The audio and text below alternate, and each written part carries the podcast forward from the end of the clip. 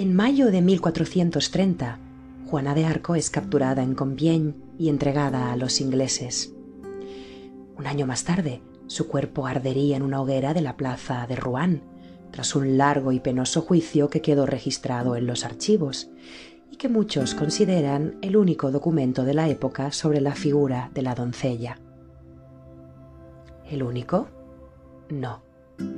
Existe otro testimonio contemporáneo a la joven, el himno a Juana de Arco, escrito en 1429 por una anciana que dejaba pasar sus últimos días en un monasterio de Poissy. En el poema se canta la proeza de la niña soldado, su valentía, su coraje, su abnegación. Pero, ¿qué interés podía tener esa anciana en las andanzas de semejante personaje? ¿Y quién es esta misteriosa escritora? Una escritora que no siempre estuvo recluida, ni fue misteriosa. Su obra, como suele pasar, cayó en el olvido tras su muerte, ocurrida probablemente ese mismo año de 1430. Durante muchos siglos nadie se acordó de ella. No fue hasta el siglo XVIII, de la mano de algunas mujeres ilustradas, que su figura fue rescatada del olvido. Y así, lentamente, muy lentamente, Christine de Pizan, pues este es su nombre, fue volviendo a la vida.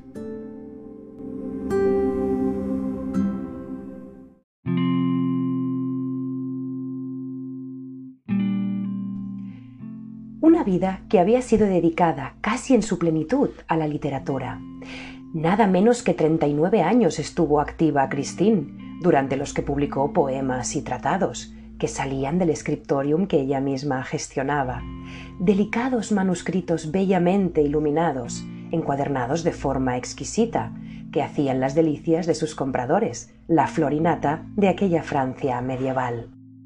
Pero Christine no solo fue una escritora de talento, fue la primera mujer que defendió públicamente a su sexo, de forma categórica, de los continuos ataques de intelectuales y eclesiásticos. De hecho, la famosa querella de las damas, es decir, el debate filosófico que se organizó alrededor de las capacidades intelectuales y morales de la mujer, fue iniciada por ella. Durante años se estuvo carteando con personalidades masculinas de diversa índole, defendiendo que la mujer era una igual al hombre, y que si el mundo no contaba con mujeres sobresalientes, no era por esa supuesta inferioridad intelectual, sino simplemente porque no tenían el mismo acceso a los estudios que sus compañeros.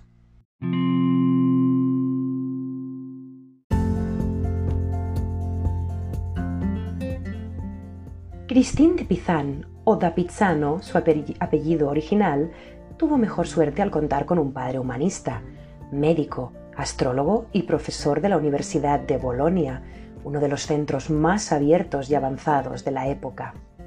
El hombre, al darse cuenta de la gran capacidad intelectual de su hija, le dio la mejor de las educaciones.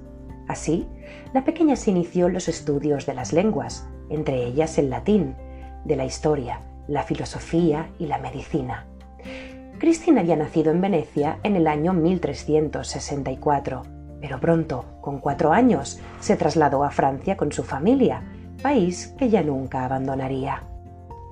El padre, Tommaso da Pizzano, había sido invitado por el rey Carlos V a unirse a su corte como astrólogo y el hombre, conocedor de la fama de humanista que tenía el monarca, pensó que ese sería un ambiente inmejorable para desarrollar su trabajo y también para potenciar los estudios de su hija.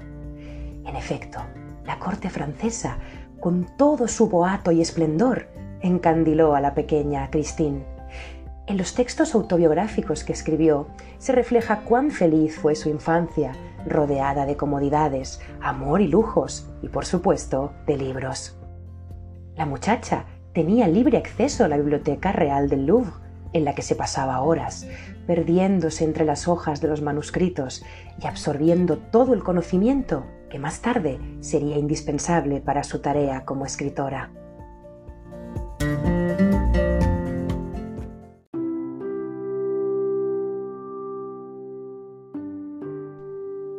Sin embargo, a pesar de la inusual educación que recibió la joven, A los 15 años le llegó el turno de seguir el destino de cualquier mujer de buena familia. Su padre concertó su matrimonio con Etienne du Castel, secretario y notario del rey. Christine podría haberse convertido, pues, en una mujer infelizmente casada, como tantas existían entonces. Pero contra todo pronóstico, los jóvenes se amaron intensamente.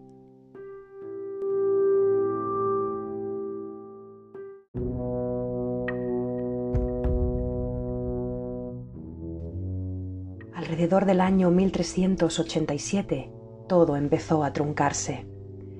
Por esas fechas falleció Tomaso, el padre, y en 1390 le siguió Etienne, que murió repentinamente en un viaje oficial, posiblemente fruto de una enfermedad infecciosa. Christine de Pizan, de 25 años, se había quedado viuda y sin padre, y con una madre, una sobrina y tres hijos que mantener. ¿Qué podía hacer una mujer de la época en su situación? La respuesta parecía clara, volverse a casar. No obstante, Christine no eligió ese camino. No sabemos si por fidelidad al recuerdo de su amado Etienne o simplemente para demostrarse a sí misma que era capaz de salir adelante sola, o quizá ambas cosas, el hecho es que la joven permaneció viuda y empezó a escribir para ganarse la vida y mantener a su familia. El caso es sorprendentemente parecido al de Murasaki Shikibu, de la que hablamos en el episodio 6. Una mujer viuda, sola, en medio de un mundo de hombres, tratando de salir adelante mediante la fuerza de su pluma. Murasaki lo consiguió, y también lo hizo Christine. Pronto, sus poemas de amor, posiblemente inspirados en su marido, empezaron a tener eco entre la nobleza francesa. En 1404 le llegó la gran oportunidad. El hermano del rey le encargó la redacción de una biografía de su hermano, que había fallecido en 1380. Christine se tomó el encargo muy en serio y ese mismo año apareció el libro de los hechos y buenas costumbres de Carlos V, que fue muy bien acogido y le dio fama en todo el reino, además de unos generosos honorarios.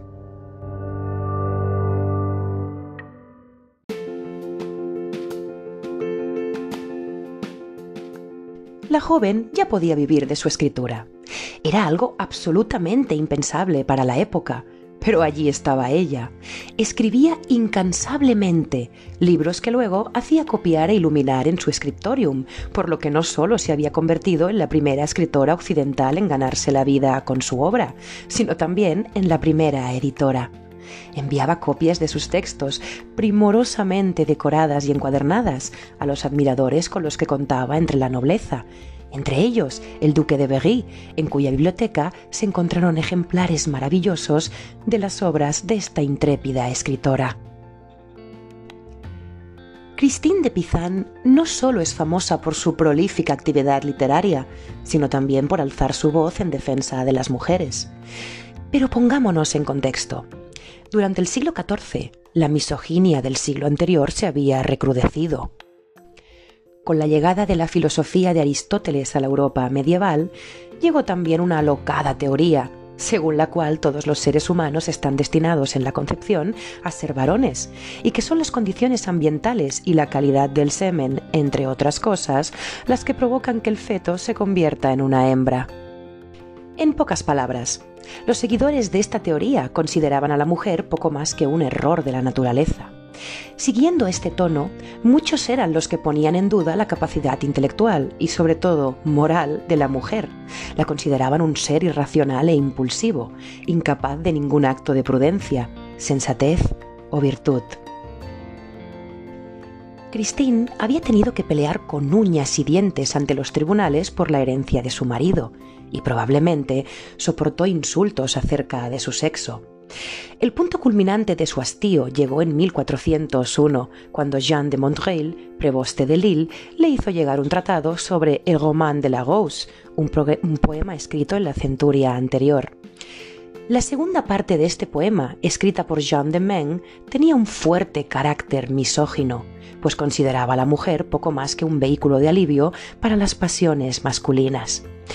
Indignada y sin poder soportar por más tiempo aquella vejación continua a su sexo, Christine tomó la pluma y contestó a Montreuil. Este fue el inicio de la llamada querella de las damas, donde Christine discutió con eruditos de la Universidad de París sobre las capacidades reales de la mujer y que se prolongó varios años. No hay que pensar, sin embargo, que Christine estaba sola en su batalla. También había hombres que la apoyaban, como Jean Gerson, el propio canciller de la Universidad de París, y algunos personajes de la corte. En 1404, Christine da su respuesta definitiva a la querella en forma de su obra más famosa, El libro de la ciudad de las damas, una larga alegoría que desmonta, uno por uno, todos los prejuicios sobre los que se construía la misoginia de la época. En esta obra, de una excelente calidad literaria, Christine dialoga con tres damas, razón, rectitud y justicia, y construye con ellas una ciudad que estará solo habitada por las mujeres más sobresalientes de la historia, la religión y la mitología, ya sea por su coraje, su inteligencia o por su virtud. En la obra, Cristina escribe que quienes han acusado a las mujeres por pura envidia son hombres indignos que, como se encontraron con mujeres más inteligentes y de conducta más noble que la suya, se llenaron de amargura y rencor. Y también todas las necedades y tópicos que se cuentan sobre las mujeres son mentiras. Han sido inventadas y están siendo forjadas todavía hoy a partir de la nada y en contra de toda verdad, porque son los hombres los que mandan sobre las mujeres y no éstas sobre sus maridos. Ellos jamás lo soportarían.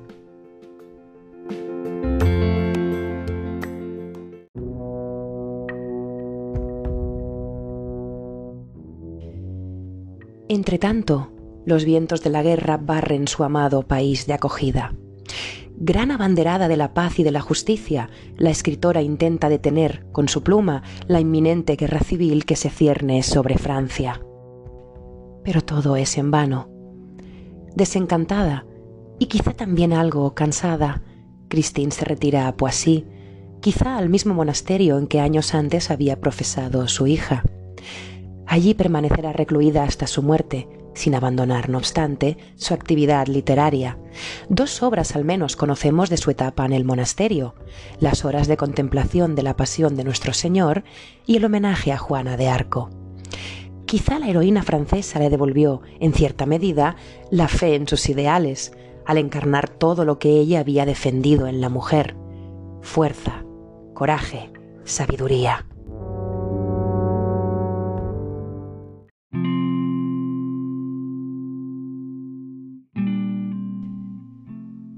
No sabemos si conoció el trágico final de la doncella de Orleans. Sus últimos años se pierden en la bruma.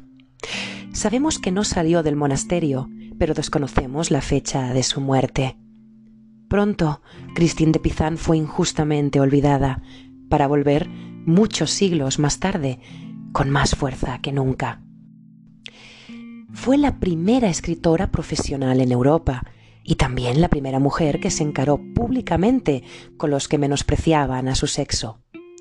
Christine de Pizan es una figura indispensable para conocer los antecedentes del feminismo moderno, además de tener, sin ningún género de dudas, un sitio de oro en la literatura medieval francesa.